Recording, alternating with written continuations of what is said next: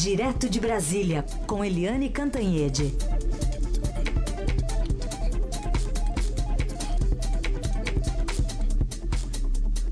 Eliane, bom dia. É, bom dia, Raíssen. Bom dia, Carolina. Bom dia, ouvintes. Antes de começar, eu quero fazer uma reclamação. Diga. É que a gente tem racionamento de água em Brasília. Agora a gente está tendo racionamento de sono. Porque todo dia eu trabalho até as duas horas da manhã, não é? Ah, muito bem. É, a gente dá para respirar durante umas horinhas só, né? Bom, eu já começo a sua participação aqui. A gente vai ouvir o Ricardo Brant, repórter do Estadão, está conectado aqui na nossa escuta para falar a respeito da repercussão, ou pelo menos dessa pré, é, ou até algum momento ali em que os procuradores e o judiciário da Lava Jato tem a dizer a respeito dessa decisão lá do habeas corpus do Lula no Supremo Tribunal Federal. Brant, bom dia. Bom dia, bom dia a todos. Bom dia. Bom, que repercussão você teve aí em Curitiba dessa decisão? Foi. Bom, aqui em Curitiba, o dia ontem foi de muita, muita apreensão em relação a essa decisão. A, a expectativa aí nos dias que antecederam a, a sessão de ontem é, era de um, de um resultado contrário ao que se viu, como é, boa parte das pessoas aí é, é, acreditava que aconteceria. Eu, eu estive na, na, na Força Tarefa na tarde de terça-feira é, fazendo uma entrevista com alguns dos procuradores que, que na segunda e terça-feira se mobilizaram fortemente é, para reforçar o posicionamento deles na preocupação de que esse HC do Lula se estenderia para todos os, os réus da Lava Jato, e, e havia ali uma certa, um, um certo Oi. desânimo até. Alô? Oi? Oi, pode continuar, Brand. Um certo desânimo presente no ar em relação à possibilidade de que, que, que o, o, o HC é, fosse concedido, mas que houvesse o enfrentamento da, da, da decisão é, sob a relatoria do, do Marco Aurélio, de, de, de, um entendimento geral de que todos os, os, os a, a, decisão, o, o, entendimento do Supremo é, de que os mandatos de, de, de, a execução da pena provisória fosse revista e, e, e até por isso eles tiveram mobilização e ontem, atipicamente, no QG da Lava Jato, é, é, apenas um dos procuradores, são 13 membros da equipe de procuradores que, que desde 2014 trabalham num, num, num, andar alugado ali na frente do prédio da, do Ministério Público Federal, aqui no centro de Curitiba. Eles ficam aquartelados na, na cobertura desse prédio aí, com, com, com, pilhas e pilhas de processo, aí toda a equipe técnica e, e, e sempre muita movimentação, quando a gente pode estar por lá é, é, conversando com eles, muita movimentação, sempre advogados, gente é, buscando, técnicos falando, e, é, e ontem havia um, um movimentativo, muito, muitos deles estavam em viagem de trabalho, conversei com alguns é, por, por, por, mensagem e, e, acompanhando sempre por, por internet, quem estava em hotel por, por televisão, é, o, o, próprio coordenador da Força Tarefa, o Deltan da Lagnol, é, ontem deu uma desaparecida do mapa, consegui falar então, com ele só Eu queria saber isso, Brant. Por favor, me desculpe, eu queria só saber isso. Houve jejum e oração, então, ou, ou, não? Você sabe se houve jejum e oração? Não, não sei, não sei dizer. Houve aí toda essa polêmica, ele anunciou, depois acabou explicando para vocês que na verdade não era o jejum em favor da prisão do Lula, e sim uma questão da, da, da, de uma explicação pessoal dele, da posição dele religiosa, pessoal. E, e, e, ontem, depois eu consegui mais, depois de uma hora da manhã, consegui uma resposta dele. Ele disse que não iria se manifestar sobre eh, o, o, posicionamento, a, a, o resultado, mas que ele passou o dia em São Paulo. Agora, muitos estavam em trabalho, teve gente que está tá de férias, de fato, dois estão, eu sei que dois estão de férias, é, tinha gente de folga, mas efetivamente ali na Força Tarefa apenas o decano da, da equipe, o, o, procurador Carlos, Carlos Lima, que é um dos também bastante ativos nessa questão de rede social, que, que, que falou bastante dessa necessidade de, de, de, de rejeição uhum. do, do, ponto de vista de que não se deve estender, e algo que não foi enfrentado até agora pelo STF. Né? Uhum. Quer dizer, houve uma, uma meia vitória do ponto de vista da força-tarefa, porque é, é, eles, eles é, não aceitaram, mas a questão específica de uma mudança de posicionamento do STF ainda virá. Uhum. Então, acho que hoje, no decorrer do dia, a gente vai sentir qual foi o, o, o, o, impacto, a, né? o sentimento deles Sim. ali. Muito bem, Ricardo Brandt, que continua lá em Curitiba, ele que apurou essa mudança na rotina lá do QG da Lava Jato no Paraná. Obrigada, Brandt, por participar aqui. E a gente continua com a Eliane Cantanhede, né, que tem bastante para falar hoje também. Uh, bom, agora a gente tem que prestar atenção no juiz Sérgio Moro, que está pronto para determinar a prisão de Lula, né, Eliane?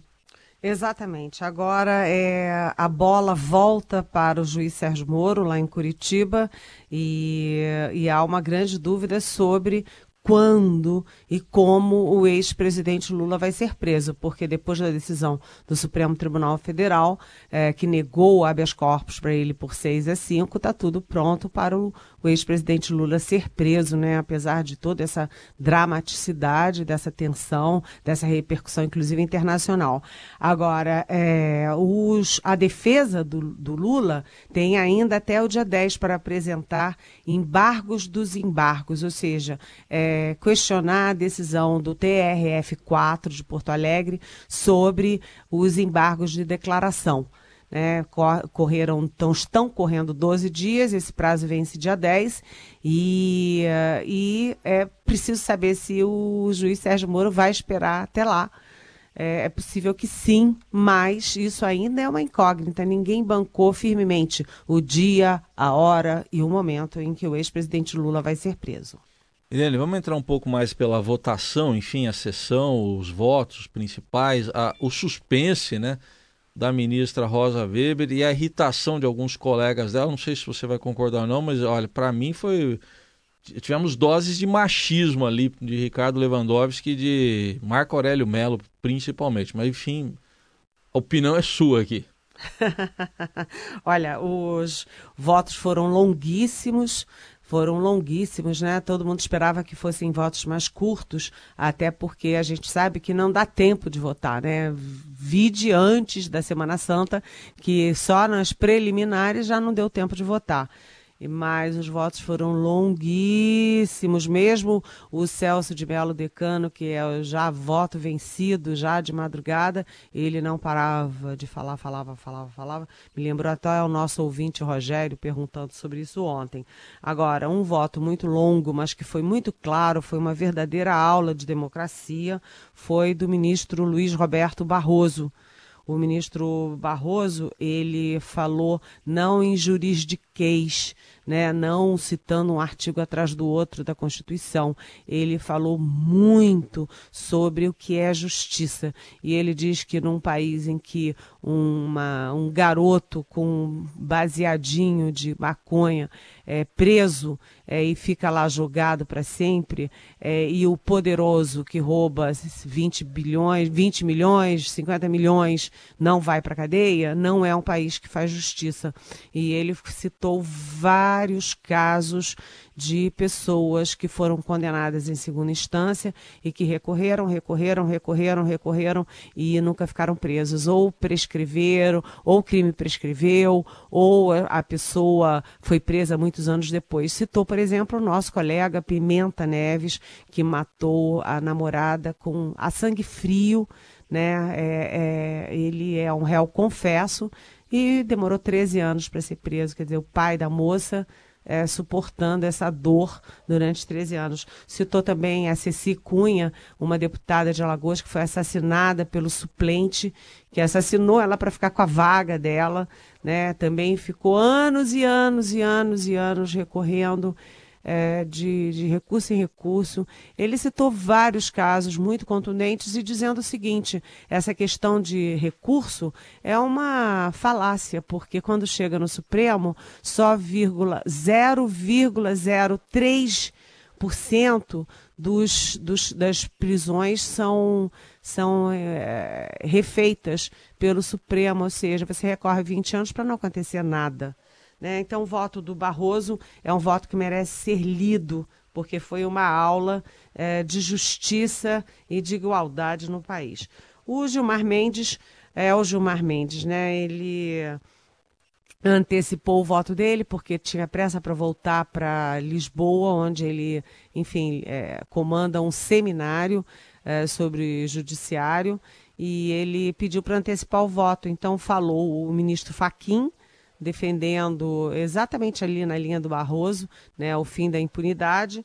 E aí entrou o Gilmar como segundo, ele seria o oitavo, foi o segundo, e ele é, fez uma escada, vamos dizer assim, para a ministra Rosa Weber, é, para a ministra Rosa Weber, porque a Rosa Weber ela é contra a prisão em segunda instância, mas ela vota a favor, é, vota é, contra habeas corpus que são contrários aí à prisão em segunda instância. Por quê?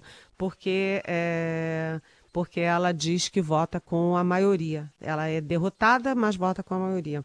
E o Gilmar Mendes criou uma escada para ela, dizendo: não, não está se, de, é, é, se, votando aqui apenas um habeas corpus, está se votando sim um princípio, né? Uma, tem repercussão geral é, sobre a prisão em segunda instância. Não é só habeas corpus de um réu que é o Lula, mas sim, uh, aliás, ninguém citou o nome do Lula, muito menos o Gilmar mas uh, mas está se criando aí uma repercussão geral para todos os casos contra a prisão em segunda instância.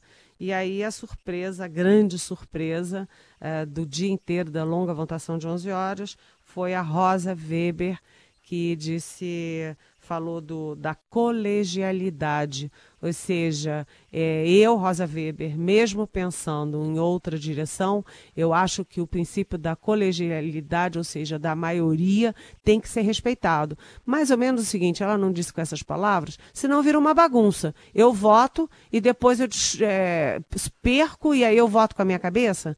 Então ela quis dizer, vira uma bagunça e ela votou surpreendentemente é, contra o habeas corpus.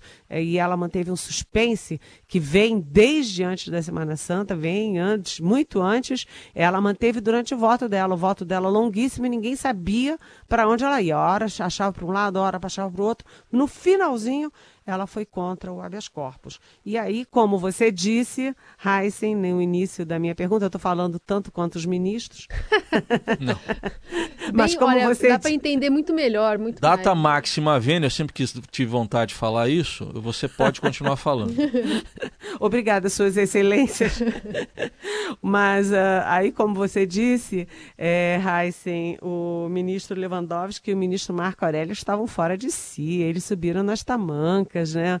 Porque eles, é, é, eles não se conformavam em ver que estavam perdendo né? Eles foram para cima da Rosa Weber, foram para cima da Carmen Lúcia, assim, dizendo o seguinte: é, se nós perdemos, o mundo vai acabar, sabe? Foi uma, uma, eles foram deselegantes, eles foram machistas, porque eles não foram, é, sabe, assim, minimamente cuidadosos e eles foram assim. É, é, lá pelas tantas, o Marco Aurélio olhou, riu e disse assim: e vão até dizer que eu sou petista. Ele pode não ser petista, mas ele é muito lulista. É, tem tudo isso, né? No final das contas, a gente teve um resultado apertado, como era previsto, era para um lado ou para o outro, era 6 a 5 para um lado, 6 a 5 para o outro, e, enfim, é, acabou muito de madrugada e e, e temos aí o Lula podendo ser preso a qualquer momento. Você sabe que você falou aí do ministro Gilmar Mendes, ele está se pronunciando lá em Portugal, é, nesse evento que era muito importante ele estar é, hoje, nessa quinta-feira, e por isso ele só votou e saiu rapidinho. É, ele tem dito aqui que nas próximas semanas vamos ter que voltar à temática. Imagina que nessa tarde já a defesa de Lula é, faça algum pedido nesse sentido. Voltou a falar que a decisão da presidente do STF não foi institucionalmente é, boa para o tribunal, né? o resultado não foi bom. E isso significa que vamos ter decisões incongruentes. Ou seja, ele continua é, falando sobre isso. E, aliás, uma, é um questionamento de alguns ouvintes aqui que, que, que, já falam, por exemplo, me expliquem, por favor, não entendi por que Gilmar teve que ir para Portugal em um dia de votação tão importante e ainda foi concedida a troca da ordem. Onde ele trabalha? O STF é um bico? Por exemplo, o Jorge é, Bucô pergunta aqui para a gente, e, e, eu já estendo essa pergunta antes de passar para o próximo tema, viu, Eliane? Pois é. Oi, Jorge.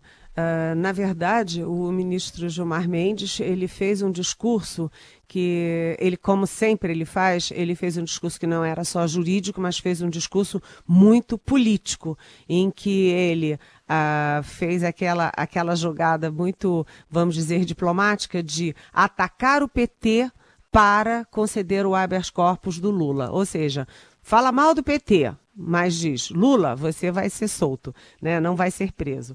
E ele também é, saiu condenando todo mundo e chamando a imprensa, a mídia, a mídia opressiva, a mídia chantagista. Né? E eu acho curioso isso porque o ministro Gilmar Mendes é o ministro que mais aparece na mídia de todos os 11 ministros do Supremo. Me dá a sensação de que quando ele aparece é, numa boa né, é, é, legal. Quando os outros ministros são muito criticados, inclusive por ele, a mídia é legal. Mas quando a mídia critica posições dele, aí a mídia não é legal, não. Aí ela virou opressiva e chantagista. E essa fala do ministro lá em, é, em Lisboa significa o seguinte: joga o foco nas mulheres do tribunal porque eles, é, o Lewandowski e o, e o Marco Aurélio, não foram apenas é, agressivos, eu diria opressivos, né, usando a expressão do Gilmar, contra Rosa Weber, mas também contra a presidente Carmen Lúcia, que desde o início foi muito clara de que não poria em uh, pauta a questão da revisão da prisão em segunda instância, porque, segundo ela, já foi votado três vezes pelo Supremo, já teve maioria, não teve nenhum fato novo, é, e como diria o, o, o ministro Barroso, mudar para quem e mudar para quem. Né?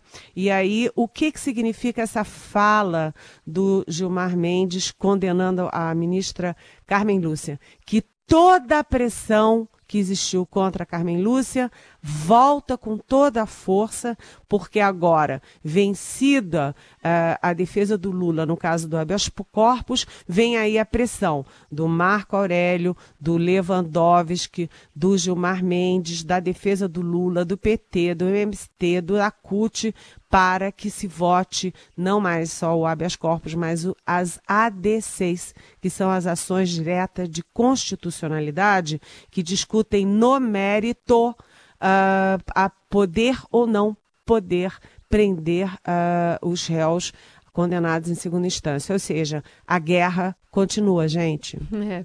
Aliás, por, vamos colocar mais um ouvinte aqui com uma pergunta que é, enviou para a gente pelo WhatsApp. Aliás, a gente convida você e relembra. A Eliane, direto lá de Brasília, responde as perguntas que você envia pelo 99481-1777, como fez essa aqui. Meu nome é Paulo, é, eu acompanho vocês diariamente aí na, no noticiário da manhã.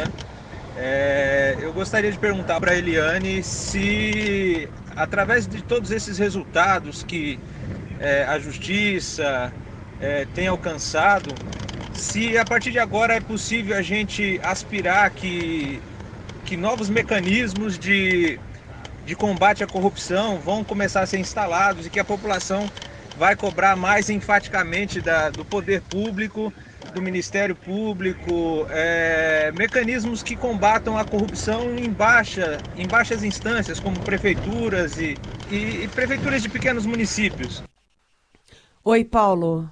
É muito boa a sua pergunta, porque é o seguinte: o que está em jogo é, é uma cultura né, que a gente tem uma cultura de que os poderosos no Brasil são muito corruptos e que a população é muito é, passiva, quase conivente com isso. A gente está mudando essa cultura do país e aí você tem à frente a, a Polícia Federal, o Ministério Público, auditores é, da Receita Federal, é, a própria imprensa, os magistrados. Há todo um esforço para evitar que um gerentezinho da Petrobras possa devolver 100 milhões de dólares roubados da população brasileira. Agora, tudo isso é muito, é um processo que vai, volta, anda dois passos, volta um, e como disse aqui na Rádio Eldorado o procurador Deltan Dallagnol, o problema é que está é, nesse momento momento de quatro anos de Lava Jato, a gente, em vez de discutir como avançar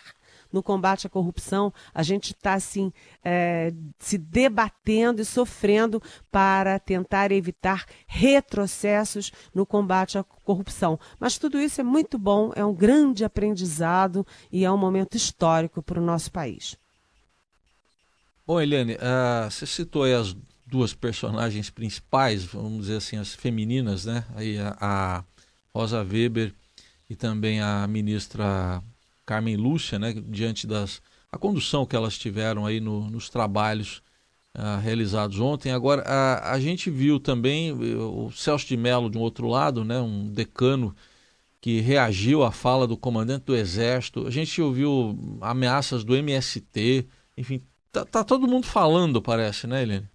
É, existe aí uma, uma necessidade de todo mundo falar. Não é só o ministro do Supremo e Eliane Cantanhede que falam pelos cotovelos, não.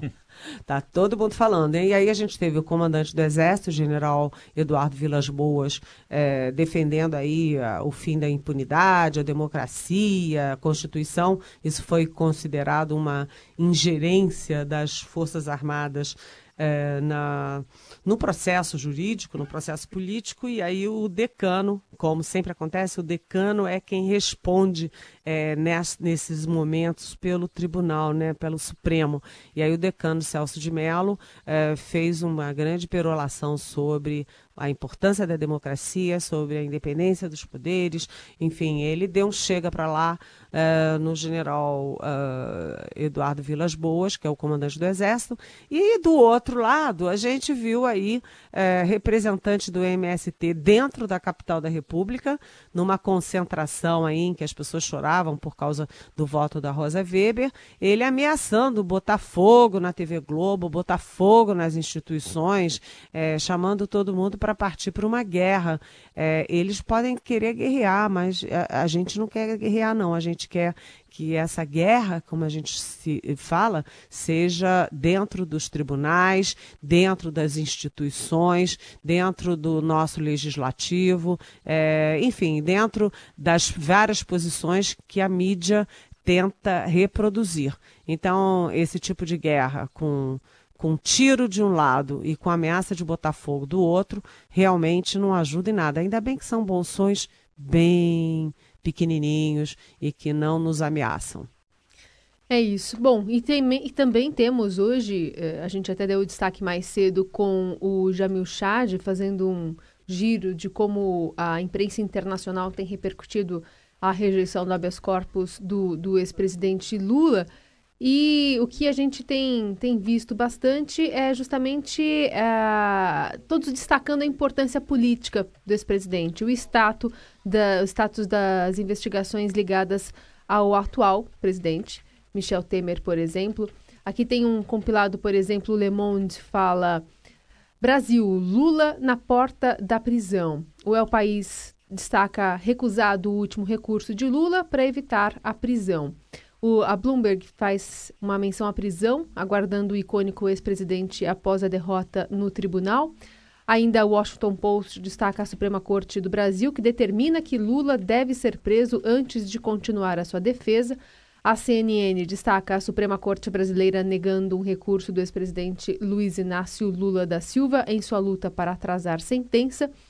A BBC fala sobre o ex-presidente também, que deve começar a cumprir a sua pena preso enquanto tenta recorrer de sua condenação por corrupção, de acordo com determinação do STF. Portanto, a última manchete aqui do The Guardian: brasileiros ainda têm afeição por Lula, mesmo após, a sua condenação por corrupção. Há desde o do fato em si até já algum tipo de direcionamento, como esse do The Guardian, Acho interessante aqui eles colocando essa ressalva de que ainda assim os brasileiros têm afeição pelo ex-presidente, né, Eliane?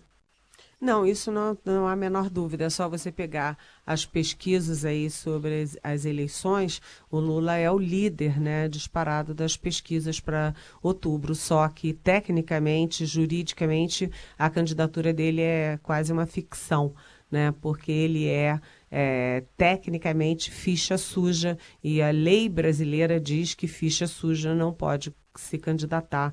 ele pode até registrar a candidatura, mas essa candidatura certamente, é, se tudo, se não mudarem né, o entendimento, como eles querem mudar todos os entendimentos para favorecer o Lula, se não mudar, o Lula é, terá essa candidatura impugnada.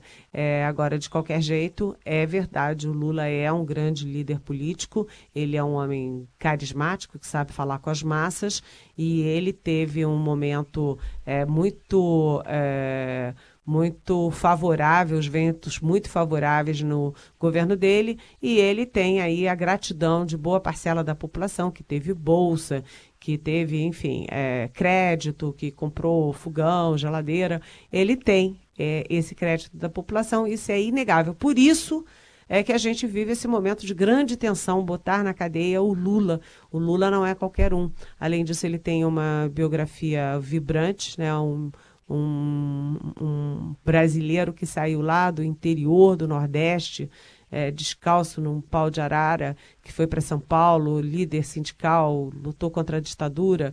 Enfim, ele tem todo um, um perfil épico, né? E isso tem como contrapartida é, aí, primeiro, uma certa adoração de parcela da população e uma é, reação muito contundente quando quando ele tem que ser punido pela justiça como um brasileiro qualquer.